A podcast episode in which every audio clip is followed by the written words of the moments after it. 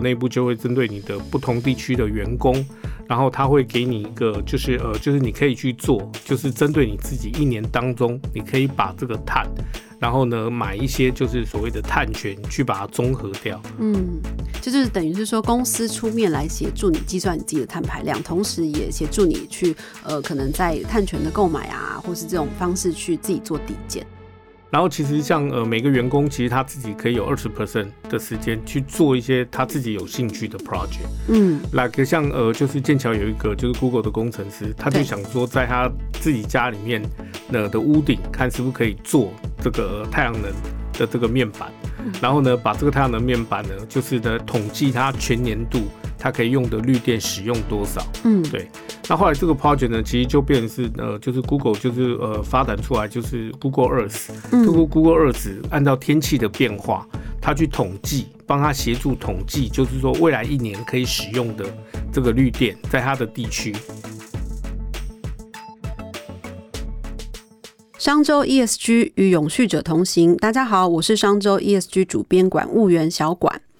你知道你今天出门一天排了多少碳吗？你知道你今今年一整年可能会有多少碳排量吗？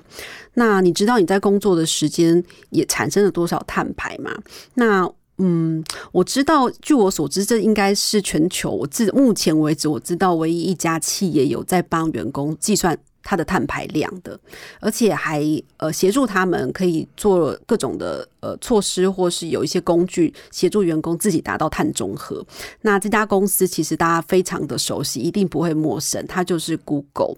那他们在二零零七年的时候，其实就已经宣示自己达到碳中和了。所以包括现在我们用的呃 Google Map 啦，或者 Google Search 这些东西。道理来说，其实都是会有碳排量，但是因为他们早期就已经呃在这个议题上面非常关心，所以他们很早的时候就已经呃呃，不论是购置或是用绿电的方式，他们其实有非常多的碳权可以去做哦，就是抵消。所以其实我们大家每搜寻一次，其实是没有碳排的，应该是说它就被碳中和了。那今天这个议题实在非常有趣，我们很高兴能够邀请到 Google Cloud 台湾总经理谢良辰 Tony，就是来跟我们聊一下这个议题。那其实我要。要先介绍一下 Tony，他是我看过就是既国际而又很落地、很 local 的一个专业经理人。那他以前就是在哦，我们非常多台湾企业使用的那个赛普的那个台湾区的总经理。那后来才被我们那个 Google Cloud 挖角来当台湾的总经理。那他其实对于台湾在减碳或低碳转型，尤其是数位转型的方面，其实他有非常多的了解跟看法，而且非常久的经验的。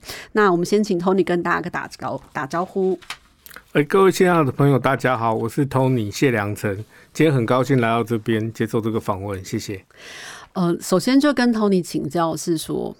就是我知道说，估就一般的企业，他们自己可能会去用绿电，或者是呃购买一些那个 carbon credit 去做一些自己的碳的抵消。但我没有听过一家公司要帮员工计算碳排量，甚至是有一些方式去鼓励大家做减碳。为什么要做到这种程度？要做到个人碳中和？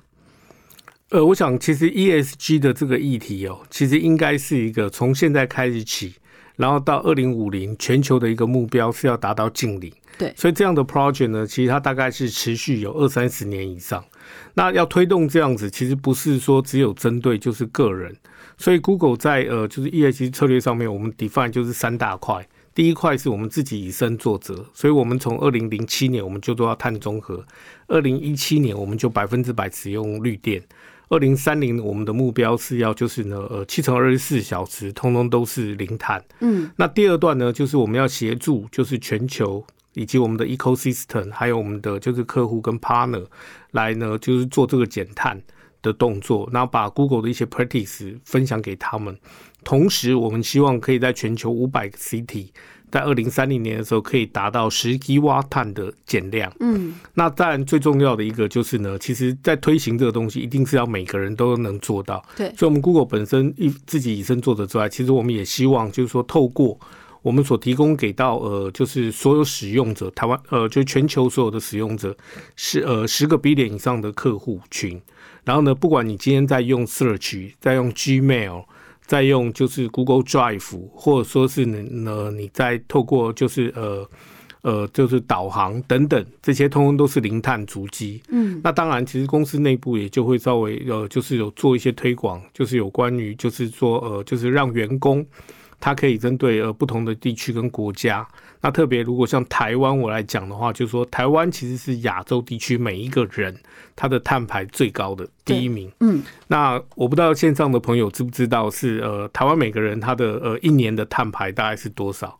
那实际上数据大概我如果没记错，大概是十一点五吨。对对，一十一点五吨，差不多快近十二吨的这个对碳排量。那以这个碳排量来讲的话，其实 Google 内部就会针对你的不同地区的员工，然后他会给你一个，就是呃，就是你可以去做，就是针对你自己一年当中，你可以把这个碳，然后呢买一些就是所谓的碳权去把它综合掉。嗯。就是等于是说，公司出面来协助你计算你自己的碳排量，同时也协助你去呃，可能在碳权的购买啊，或是这种方式去自己做抵减。我没有听过公司有这样，就是几乎啦，就是大部分的企业会去讲自己做到碳中和，但是要。让员工也协助员工做到这种程度，我我目前为止我大概没有听过，应该是至少台湾或者是全球其实是很少见的。那我就很好奇，想要问 Tony，就是说为什么 Google 要做到这种程度？就是为什么要做到这种？我就是你，当然公司自己面自己这一面做得很好就好，为什么还要管到员工，或是协助员工、鼓励员工做这些的事情？其实呃，我从 Google 角度来看，说 Google 并不是说呃，就是呃管到员工让员工去做，而是说其实内部在推这个呃，就是我们有这个 ESG 的这种 DMA 里面，所以其实会给到不同的员工，然后其实他们有不同的一些呃，就是 topic，嗯，然后其实像呃每个员工其实他自己可以有二十 percent 的时间去做一些。他自己有兴趣的 project，嗯，那个像呃，就是剑桥有一个就是 Google 的工程师，他就想说，在他自己家里面那的屋顶，看是不是可以做这个太阳能的这个面板，然后呢，把这个太阳能面板呢，就是呢统计它全年度它可以用的绿电使用多少，嗯，对。那后来这个 project 呢，其实就变成是呃，就是 Google 就是呃发展出来就是 Google Earth，通过 Google Earth 按照天气的变化，它去统计，帮他协助统计，就是说未来一年可以使用的这个绿电，在它的地区，它可以使用 Google Earth 这个这个东西是那位呃工程师他因为是他是。因为他要做这个东西，所以用了就是 Google Earth 这个工具。是，然后透过 Google Earth，因为它有就是一个历史上面，就是说呃从以前到现在，嗯，然后呃因为天气变化所造成的地理环境的一些不同，然后呢透过这个东西可以再去预推，就是说呢未来的一年当中可能的天气的状况，嗯，对，那所以他可以把这个东西做一个就是呃比较完整的一个 solution。那也因为这样子呢，后来就是变成是说，其实 Google 自己我们在做，就是我们自己的 building 的时候，那就是呃，我们后来就设计了一个新的、全新的一个呃太阳能面板。嗯，对，那这个叫做龙鳞。嗯，就是像鳞片一样。对，像鳞片一样。因为为什么它把它做成这样？就是因为传统的太阳能面板四四方方的，对，它的这个就是转换率跟吸收率，就是吸收太阳能的这个功率会比较低。嗯，那透过龙鳞的方式呢，它变成是没有死角。然后它可以就是呢达到这个转化率，大家可以提升到五十个 percent 以上。那同时，Google 在 design 这整个 building 的过程当中，那其实就是会把它就是说呃，就是这个 building in the future 未来可能总用电量，然后这个绿电供给在未来的一年当中大概可以供给到多少？嗯，它其实可以把它就是做一个演算法，然后推演出来。所以在新的 building 或是说在呃就是这个龙鳞的这个呃。Go Life 之后，其实预估它是呃透过绿能，嗯，呃就是可以支撑 Google 这个 building 里面的使用，大概是四十个 percent。哦，对，那我特别这样讲是说，Google 其实都是做一些就是呃我觉得蛮有趣，而且呢蛮好玩的东西之外，就是说其实大家觉得这样龙鳞的这个它的 cost 跟一般太阳能面板 cost 是一样，其实并没有差太，就是是一样的，表示说多做这样的设计，其实并会不会造成就是。成本的增加，所以这也是自 Google 自律，就是说我们希望透过科技，然后呢，就是呃，就是极大化，就是呢，这个呃，就是所有的产品跟商品，嗯，那它的这个效能跟效率。哎，那 Tony，我好奇问，再问哦，就是说，因为刚刚讲到那个剑桥的工程师嘛，他是因为想要知道自己未来一年他在装设太阳能板的的的成就是情况，所以他要去发展出一个 program 去预测未来。那他 Google 现在要做的一件事情就是全天候的零碳，呃，用电力是零碳排的。这个我很好奇，是说这个东西之前呃比较没有人在做这样的事情，对不对？我是说企业端。应该是这样说，就是呃，现在目前全球用到百分之百绿电的企业并不多。嗯，那 Google 是从二零一七年我们就开始百分之百使用，就是呃再生能源绿电。那在绿电使用的过程当中，因为它是属于比较天然的，所以你就会面临到天气，嗯，然后呢，呃，还有就是地理环境等等各方面的一些因素的考量。那所以在二零一九年的时候，就有提出来一个新的 program，嗯，叫做呃，就是 carbon free energy，就是说，其实你百分之百的绿电，哦，我举个例子，就是说，比方说像太阳能面板，如果你在你家的屋顶上面装了一个二十万瓦的太阳能面板，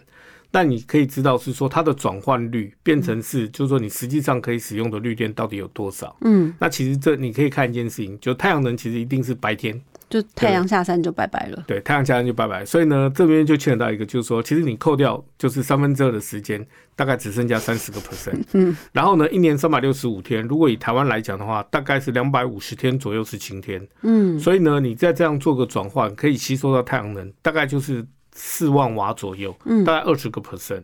那这样的 percentage 呢，其实你真正使用 carbon free energy 的 percentage 大概就是二十。那怎么样可以提高这样的这个效能？所以其实 Google 就出了一些新的，然后也透过我们的一些 AI 跟 Machine Learning，我们来就是提升这些绿能，让这些绿能的使用可以极大化。那这里面我就可以再稍微描述一下，是说，比方说像在单一 Data Center 里面，嗯，我们可能会有绿电。呃，就是有风力发电，可能有太阳能电。那我们比方说，像早晨的时候，可能就是呃风力发电比较强的时候，这时候我们会把我们在单一 data center 里面的一些 job 移植过去，在那个时间做一些 job，就是让它的完成的比例比较高，然后提升这个 carbon free energy 的使用。然后呢，在呃，就是中午的时候，其实呃，就是太阳能是最高的时候，能量最高的时候，我们也会把 job 就是移在中午的时间在做，就等于是说我什么时间点那个。电力是最好的，然后绿电是最好的，我就把我的工作放到那边，让不这个时候用风电，中午的时候用太阳能，然后可能傍晚的时候我们用储能的的东西。没有，不是储能，傍晚的时候也是一样，就是风力发电。哦，对。然后因为储能的 cost 现在在全球来说算是高，所以其实呃，就是我们比较不是用这样的方式。那当然，因为储能也牵扯到一些是呃，就是。呃，你的储能的时间还有这个呃使用上面可能会有一些呃就是 limitation，嗯，对。那当然，因为 Google 现在的做法的话是更先进，就是说呢，只对单一 data center，这只是看一个就是单一的面向，嗯。然后 Google 我们是把就是全球所有的大的 data center，我们可以做就是 job 的 rotate。就说今天你在美国时间，对美国的早上时间，然后呢，当你就是绿电比较高的时候，在台湾的 data center 可以把资料抛转过去，在那边做运行，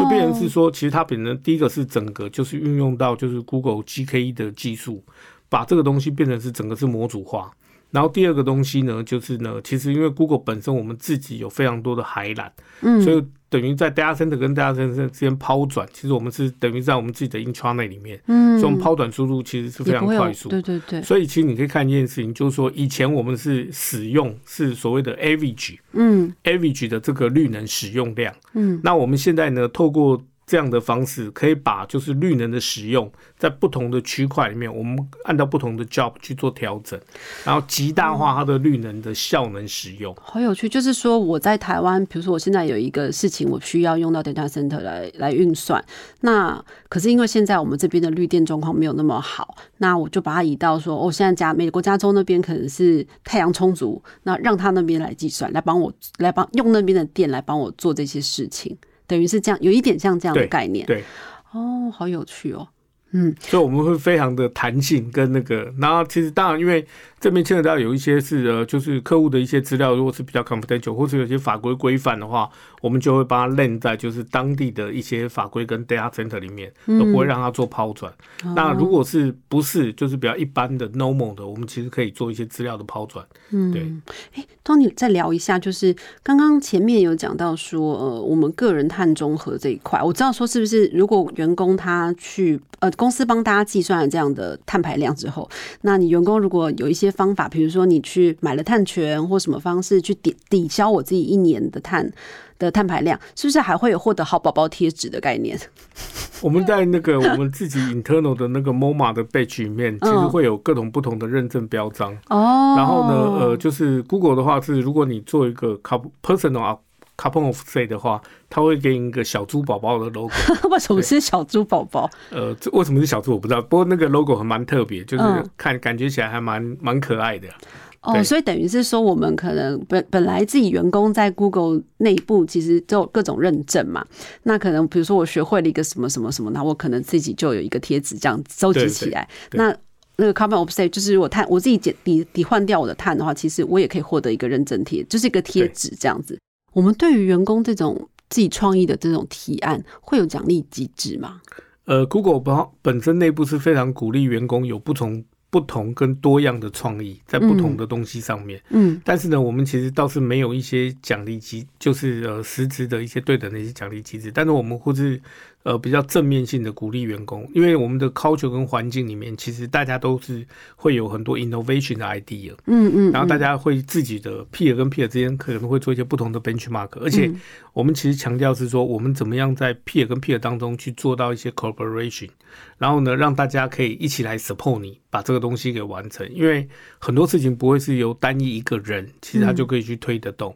所以呢，其实当你在做这东西是有意义的时候，你会觉得蛮有成就感的，是。你会跟着一群的呃，就是不同的同事，然后大家一起推，然后推广到一个程度之后，如果说就是公司里面他们觉得，哎，这个东西其实是对整个就是呃，不管是就是全球或者说是对 Google 来说是好的，其实他们就会在网上，然后会给你更多的一些资源，然后让你加速来推广像这样新的一些 business 或者是新一些新的 idea。这个东西其实不是奖励，是成就感，对不对？对员工来讲，对这件事情可能比实质的我说金钱啊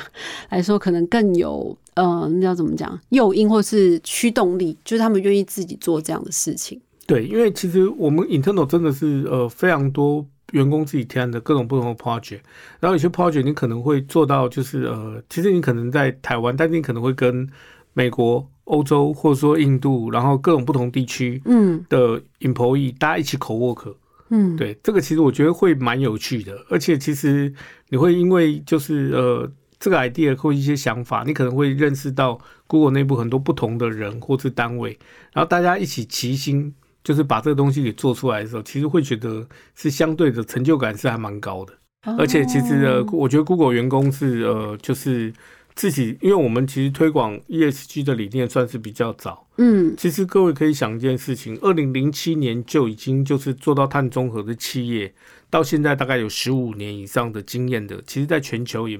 也没有几家，对。对。那 Google 算是做的非常好，所以我们其实我觉得蛮多的员工其实是有那个 sense 跟那个 concept，而且其实很多 Google 内部的 project 都是由员工自己所提出来，然后呢，我们朝这个方向去做。哦，等于是说，因为我们很早就开始做这件事情，所以那个 DNA 跟文化已经升值到整个组织文化内部了。所以其实很多这种有关 ESG 或是其他的这种方案或者专案，其实很多是员工自己提出来的。嗯，因为我甚至前几天也看到新闻，就是说，呃，Google 的员工。应该超过三千位吧，联署所以要求说公司要在对这个气候变迁的议题更积极。然后我看想说还要再更积极，就是其实蛮有趣，就是员工自发性的会希望让呃在 ESG 这一块或是在气候变迁行动这一块做得更好。对，那这个我就会接着我们就来聊一下，就是说，嗯，因为 Google 很早至少已经做到现在做 ESG 或者做减碳已经做到二十年以上的时间了，那。你们累积了非常多经验，可是这种经验要怎么去协助？比如说你们不同产业的客户呢？比如说金融业啦，或者是呃零售啦、航空啦、快递啦这种，要怎么去协助他们？有没有什么故事或案例可以跟大家分享？我想，呃，就是其实透过 Google Map，其实你可以呢，就是呃帮助像我们的客户 UPS，嗯，去帮他做一个就是最佳路径。嗯，所以其实 UPS 使用就是 Google Solution 以后呢，其实可以帮他 saving 掉一年大概是四四亿专门是四亿美金是做燃料费。嗯嗯嗯，然后同时呢，就是像 Unilever，那其实我们会针对呢，就是说呃，它在就是不同的地区一些林木的开发是不是有做到保育，我们会用 Google Earth 来做这个，就是呃帮他来监控，就是管理，就是这个土质开发或是这个呃领域上面。那当然，像呃，就是刚刚所讲的，像传呃，就是我们一般 retail retail 比较强调，大概就是呃，这 store 上面，嗯，这些存货会不会造成这些碳排比例比较高？嗯，所以我们跟家乐福在呃全球也有这样的合作。对，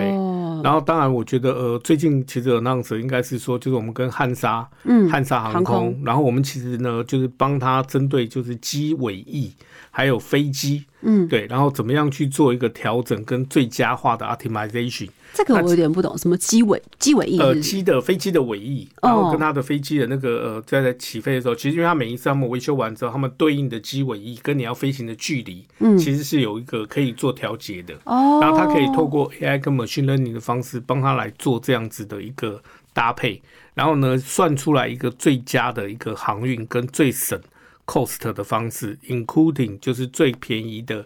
呃 maintain，就是要维修那一个嗯。机尾翼，因为每一次飞机下降之后，哦，机尾翼都会对，都还是要做一些，就是呃，就是呃维修跟调整跟检查。他是在做这样最 saving 的一个 cost 的状况之下，所以我们大概是帮他在这个整个英法架构上面大概 saving 了五十个 percent。那他旗下的呃，我就是瑞瑞莎航空吧，嗯，大概是导入我们的呃这个解决方案之后呢，其实应该是在十四周之内，大概 saving 了呃在一百万美金的那个燃油。对，我觉得其实这种，呃，在我看来，就是一般人会不理解，就是说，原来这个飞机的机尾翼它可能调动一下，然后最适的这个飞行的模式，其实它是可以省下很多很多碳的碳排量，或是很多 cost 的。对，其实应该这样说，其实很多东西就是说，在于 data 你怎么样去做，呃，就是最好的运用。那其实 Google 其实我们本身自己就是说，我们本身是一个就是重视 data 的一个公司。然后怎么样去把这个 data 跟资料，然后透过我们的 AI machine learning，还有我们的一些就是我们比较领先的一个 TPU 的技术，然后呢去把这些东西计算计算出来之后，提供给到就是呢呃呃就是客户或者我们自己去做一些 improvement 的方案。嗯那呃，特别是我我可以举个例子说，来像我们 Google 自己 data center，嗯，我们里面其实我们就是收集 cooler 跟这些东西，然后我们去算这个，就是每五分钟收一次，嗯，那每五分钟收一次，那资料量其实相对比较大，对。然后呢，其实我们透过我们自己的 TPU 去计算完之后，去按照它所规范的一些方法，然后跟指引的方向，我们去做一些调整跟 improve，我们大概可以 saving 掉三十个 percent 在 cooling 上面的用电，嗯，对。那因为你用电节省，你自然碳排就会节省。这件事情也会让我想到，就是说，因为这个跟公司或是呃这个产业的数位化程度其实有蛮大相关性的。那以台湾来说呢，就是其实我知道，我知道说，Tony 应该也对台湾的企业的数位化程度非常了解。那要做这些减碳也好，或是这种呃省电啊，或省什么也好，其实它都需要收集数据嘛。可是如果当你公司的数字化程度是不高的时候，是不是很辛苦？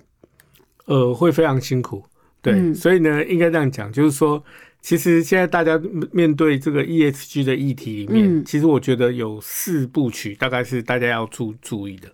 那呃，第一个就是说，呃，就是碳盘查，对不对？嗯。然后碳盘查完之后，其实你才会知道你要怎么样去做，就是呃，就是节省这个碳。对。然后再来呢，其实你就会针对就是碳定价要去了解。那最后，如果你要做到所谓的碳中和，啊，对对，你的这个要付出去的 cost 大概是多少？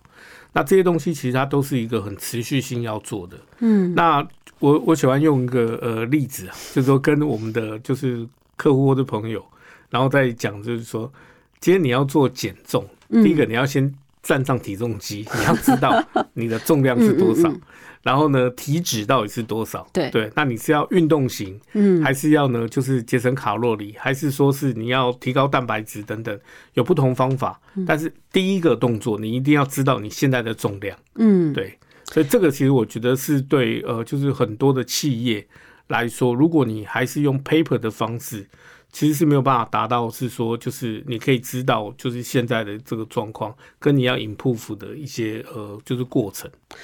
那以 Tony 你的观察，就是台湾的企业，当然我们呃大企业大集团，它可能数位化程度是相对高的。可是台湾有一百四十万家的中小企业，他们的数位化程度是如何？在你看来，这么多年的观察，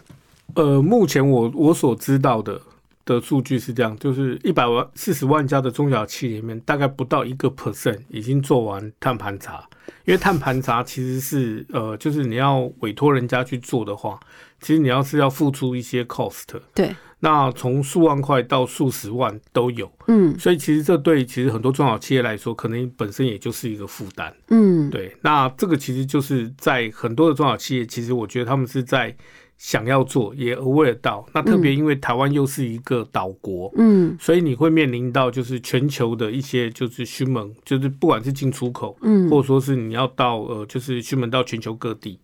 那现在目前就是呃二零二五可能就有欧盟的就是边境关税，对。我们的政府的话，应该是就是二零二三或二零二四会有所谓的碳费，嗯，然后现在也在研议有关碳税的问题，对。那这些问题其实都不外乎会增加，就是呢，呃，你的就是呃，就是中小企业的一些成本。如果你是要出门到欧洲去，其实你可能应该很难避免到边境关税的问题，对。那在这种情况下，你可能很多企业它的 EPS 可能会因为这样子，然后呢，就是可能会侵蚀掉可能四块到五块。对，特别中小企业，所以这个就变成是说，其实大家会因为这个东西要怎么去节省这个成本，而且因为这个成本是每年都会发生的，嗯，所以大家就会去 focus 是在是说怎么样要做这个 ESG，然后怎么样要去做节能减碳，嗯，对，这个议题，台湾企业的这个碳排的程度比我想象中低非常多，哎，才一趴，呃，中小企业，对中小企业，大型企业的话，其实我必须这样讲。就是呃，因为资源也相对比较多，对。然后另外就是说，按照我们就是呃，今年年初我们上次在记者会上面所聊的，就是说，呃，针对就是全球一千六百个就是呃地区的高阶主管，我们做了一个访问。然后台湾地区的话，其实大家其实 aware 到，就是快将近八十 percent 的比例，嗯，大家是有 aware 到 ESG，嗯，那这也就牵扯到是说，呃，就是呃，应该这样讲，以前。其实台湾的企业重视的是成本导向，对，然后产品的 innovation，嗯，但是在这次调查当中，企业的排名里面，第二名，第一名当然是人才培育，第二名大概就是 ESG 的议题，怎么去节能减碳，嗯，然后呢，后面四到四到六四跟六吧，大概才是就是 innovation product 跟就是 cost，所以这也是呃一个国际的趋势。那我相信其实很多的企业有 aware 到。就是说，其实不是在是 cost performance 导向，而是应该是 carbon performance，就碳的这个哦，这个跟过去 Tony 看的可能几十年下来，你看到的这种台湾企业的意识的转变，其实是差落差蛮大的，对。以前真的是非常在意成本，然后在意就是说我的 EPS 表现如何。可现在你看，把人才放在前面，然后把业绩放在前面，然后把这个。这个创新的或者是成本放在这么后面，这个是在我来讲，说说我我我看起来会觉得，哎，这转变非常大，哎。对，而且我我想举个比较简单一点案例，就是说以前我呃。像我爸爸这个年代的话，嗯，那个灯泡可能会用到，就是呢，就是他他真的完全不会亮，他烧坏为他才会去换。对对，那特别台湾很多中小企业第一代的创业家，他们在使用的过程当中，他们会变成是什么？就是这个东西没有坏，不需要换，嗯，就放着，然后就是让它就是继续用。但是呢，其实他们可能不知道一件事情是说，因为这个灯泡，其实你是因为因为这样子一直开或者关，或者说它的使用的效能它太久了，所以它变成是不是一个就是比较属于智能的。嗯，像 Google 现在所有的 Office 的话，你走进去，其实基本上就是有人走进去灯才会亮，人走出去，人人出离开 Office 呢，灯就自动关掉。嗯，那这样子其实它是自动化、智能的去帮你做这种碳的这个节省，对，跟用电量的节省。那传统因为第一代的很多的呃，就是创业的，就创业维艰嘛，对，所以都比较节省。所以你可以看到，就是说很多的冷气机，或者说是很多的 server，嗯，可能呢能用他们就尽量用，就用个十年、十五年，甚至有的用到二十年。但他不知道是说，其实他一年下来这个用电量的跟就是说呃，就是它所产生的这些东西，将来通通都变成是 cost 的时候，对，就是 performance 在比较的时候呢，他们就会开始二代接班的时候就会花一些时间。应该要做一些引铺服，嗯，应该要做一些调整，嗯，对，所以你可以看，其实现在蛮多，我觉得中小企业乐见的是说，二代很多企业，很多企业家，其实他们是花了一些时间去做，就是数位化，嗯，然后还有就是说，针对设备，可能还有就是产能上面做一些不同的调整，是不是有？呃，我们有一些合作的中小企业的案例是可以跟我们分享，就是说他可能原本是一个非常数位化程度非常非常低的，然后刚好遇到 ESG 跟减碳的议题，他不得不逼着他必须要去数位化。呃，这上次我们在媒体在讲的时候，就是关于葡萄王，我觉得葡萄王应该不算是一个呃，他应该不能算中小企业了，嗯嗯，对，但是它是一个非常传统的一个企业，将近快。呃，五十三年嘛，将近快一甲子的时间。那呃，从一代跟二代，就是按照上次呃，就是董事长他所做的分享里面，我觉得其实有几个，就以前他爸爸那个年代的时候，其实并没有做到所谓的数位化，大家其实都还是用就是呃比较人工的方式在做。然后呃，新的董事长接班之后呢，其实他就开始在一直强调不断的数位化。然后透过数位化，其实呢，就是他把他自己的核心定义定义在 ESG 的地方，他有做了一些，就是呃，整个比较完整的针对他的核心来做。然后呢，其实你可以看到，就是说，呃，他跟 Google Cloud 合作上面就会分成大概三块。第一块呢是呃，就是说他针对比较容易做的，就优先做，所以他先做就是有关 Green IT，他把他的就是 Major 的，就是呃 ERP System 就买归到就是 Google Cloud 上面。然后第二个呢，就是说，其实针对 AI 跟 Machine Learning，它 build up 一个就是数据中台，嗯，把它不管是在就是它 in the future 它的 logistic，嗯，它这些东西的物流运输，还有就是他们在使用生产上面怎么样可以达到就是节能。然后呢，同时 in the future 如果它有买到绿电的话，怎么把绿电的使用可以极大化？透过数据中台，然后建制 AI Machine Learning 的 model 来做这样的调整。那当然，未来的话，他们是希望就是在就是 Phase 三的时候，因为大家也牵扯到就是 ES 里面 Scope Three，嗯，Scope Three 的话呢，其实是希望就是说它可以 influence 用这样的 methodology 去带着它的 supplier，嗯，针对它的 supplier 一起做，然后呢，当 supplier reduce 掉十五 percent 的时候，它跟着它的 Scope Three 也就 reduce 掉十五 percent，所以这个其实是一个循序渐进。那因为其实呃，我给大家一个观念说，因为 ESG 它就是一个很长期的一个 project，对，而且我相信是呃，现在就是呃，目前在整个企业里面，大概是应该是持续推动，应该会是最久的一个 project，嗯，对。哦，理解。不过刚刚 Tony 讲到这些流程，就是以就就我对葡萄王的理解，就是说新任的董事长在接班的时候，他们数位化程度应该是。如果一到十分的话，大概是应该只有两分，差不多。我感觉啦，就是 要要要有董事长自己讲，就是因为他们甚至所有的文件都是纸，都是纸，就是纸上作业的，然后甚至好像也没有 ERP 系统，什么这些都没有。所以要从刚刚和你讲的第一步这件事情，然后走到第二步那个那个资料的呃 data 的中台，然后又走到第三步，这其实对很多中小企业来说是。难度很高哎，呃，其其实我觉得现在应该是说，就是说中小企业其实如果是以二代来讲的话，大部分都有这样的呃观念跟想法，嗯，只是说在资源上面他们可以怎么样做，可以比较快。然后呃，另外还有一个就是说呢，就是呃，其实中小企业很多时候是不知道怎么去做。那所以为什么我们其实会希望就是说把呃葡萄王的一些案例，或者说我们在国内国外。不同产业别，我们所做的一些不同的案例，我们希望就是分享给到，就是呃中小企业，让中小企业可以了解到是说，at least 它至少它建构它自己的，它可以有一个短短期、中期跟长期的一个规划。嗯，对，所以等于是说，我们就是也帮忙，就是跟呃跟我们的合作伙伴去讨论出，因为 ESG 项目实在太多了，那然后。要专注做哪一个，其实跟他自己的未来的发展的路线或者是 approach 是最对的。那个其实需要花最前面的那个讨论时间需要花最多，对不对？对啊。因为 SDGs 就十七项，十七项下面有一大堆的子项目，所以你其实要 focus 在，就是你可能我我要专注在做某一项，而不是说我十七项全部都列出来。呃，其实这个这个我倒是想用就是葡萄王跟 Google 自己本身的 practice 来做一个分享，是说其实呢 ESG 里面其实它。全部涵盖有十七个面向，嗯，所以你看到现在很多的企业都在把这十七面向全部 list 上去，对，然后呢做成是的很各种不同的图案，然后你会看，哦，这个其实做的好像蛮不错，嗯，但其实这个有一个地方就是有点 lose 掉 focus，是说一个企业本身一定会有一些所谓它的核心价值。其实你所有东西在做的时候，应该是背上你的核心价值，然后去 influence 这十七项。嗯所以你应该有一个很清楚的 ESG 自己的策略。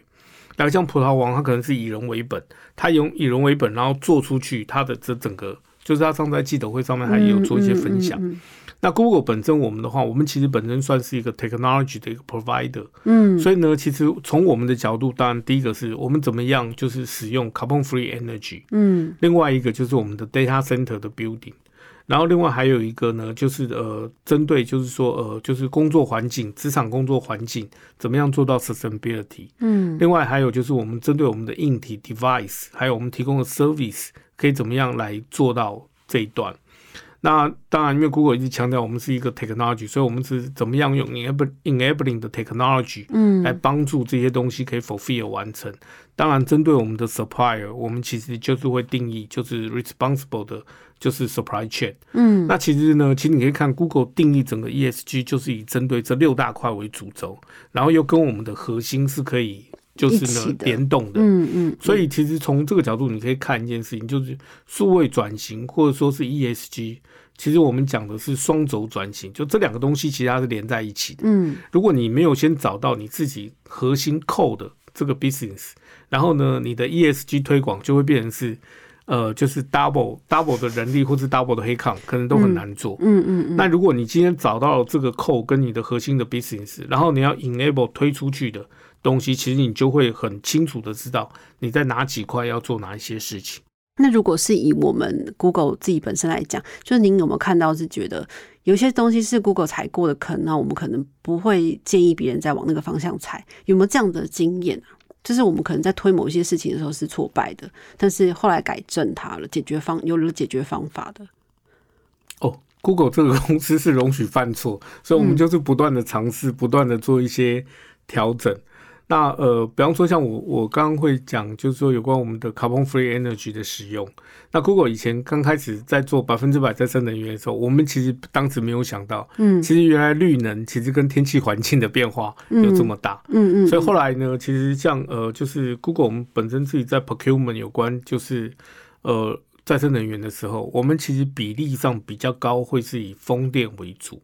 然后呢，哦。呃，一部分的比例就是比较少部分，因为特定看一些区块，嗯。所以我们还是会有就是 solar 的电。嗯。那为什么？因为呢，风电其实呃，你可以做一个比较容易做一个 predict analysis。嗯。那个像我们呃，就是我们旗下有一家公司叫 DeepMind，嗯。它其实就帮我们做了一个就是风力的我未来三十六个小时的预估，嗯，就说其实它可以帮你预估出来是说未来三十六个小时风力的发展方向跟它的趋势，嗯。然后透过这样子，你可以在未来的三十六个小时当中，绿电产生的情况，你可以把你的 job 做适度的调整。哦，所以其实这个也是，就是说 Google 在做的这个过程当中，就是我们也是一直不断的学习，一直不断的 try。对啊嗯。可是，如果你当下就有急迫性需要用到绿电，以现在很多中小企业来说，就是它可能也没有办法去，因为以风电来说，可能现在量还没有起来嘛。那太阳能是他们最好取得，而且价格相相对便宜的。那如果是紧，就是他现在就急着要绿电，这种怎么办呢？我现在急着要绿电的话，应该是说怎么样在它的呃使用场景到底是在哪里？嗯然后呢，其实呢，就是它的绿电，它期望可以达到是什么样的效果？嗯，对，可以节省掉多少？对，那这个其实可能要有一点讨论。嗯，以 Google 来说，或者是 Tony 的经验来看，你会给其他企业、其他产业什么样的在做 ESG 或者减碳的部分，什么样子的 know how 或 SOP，你觉得是可以 follow 下来的？我想就是呃，比较简单一点说，第一个是说你在做 ESG 的时候，你一定要跟你的 core business 要有联动。所以呢，其实刚我所讲，不管是葡萄王或者是呃 Google，其实他们都是跟他们的就是 Co Business 是联动的。你要先定义出来这样的策略，然后这样清楚之后呢，你在执行的时候，你就会比较容易让你的每一个 employee 都会去 follow，而且因为他是跟他的工作是有联动性。那这个是我觉得是一开始最主要，就是不管是说所谓的数位文化，嗯，或是 ESG 的 culture 的 build up，嗯，一定是要从你的核心。的 business 开始，然后往下延展。那在接下来在节能减碳这一段的话，我倒是会觉得，就是说，第一个是你一定要先很清楚的碳盘查，然后呢，最容易做的优先做，对。然后第二个呢是数据的收收集，因为数其实越收集越多的数据，其实对你在未来要做 improvement 会越有帮助。嗯。那当然，第三个是其实因为现在就是有关于就是供应链。的呃，就是 scope three 的一些问题，所以期望是说，其实你可以 influence 到你的就是 scope three 的这个不同的 supplier，然后其实这样子的一个循环，其实会让这整个我们讲这地球会越来越好，嗯，然后呢，你的 ESG 要落实才会比较容易达成，嗯。